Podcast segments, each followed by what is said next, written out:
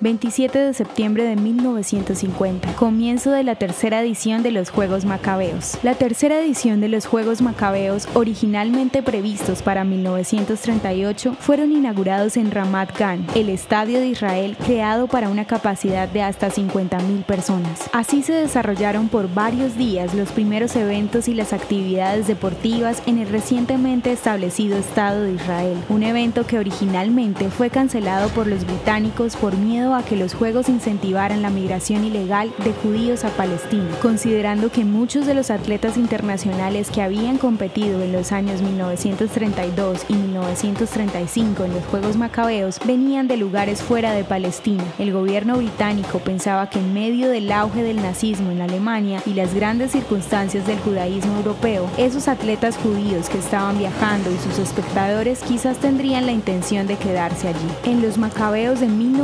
1950, 20 países enviaron un total de 800 atletas judíos. Durante las ceremonias de inauguración, el primer ministro David Ben Gurion dijo a los competidores: La existencia en nuestro hogar ancestral requiere esfuerzo físico, pero no menos que excelencia intelectual. En realidad, los Juegos propiciaron una demostración de la identidad judía que despertó el apoyo al sionismo y a Israel.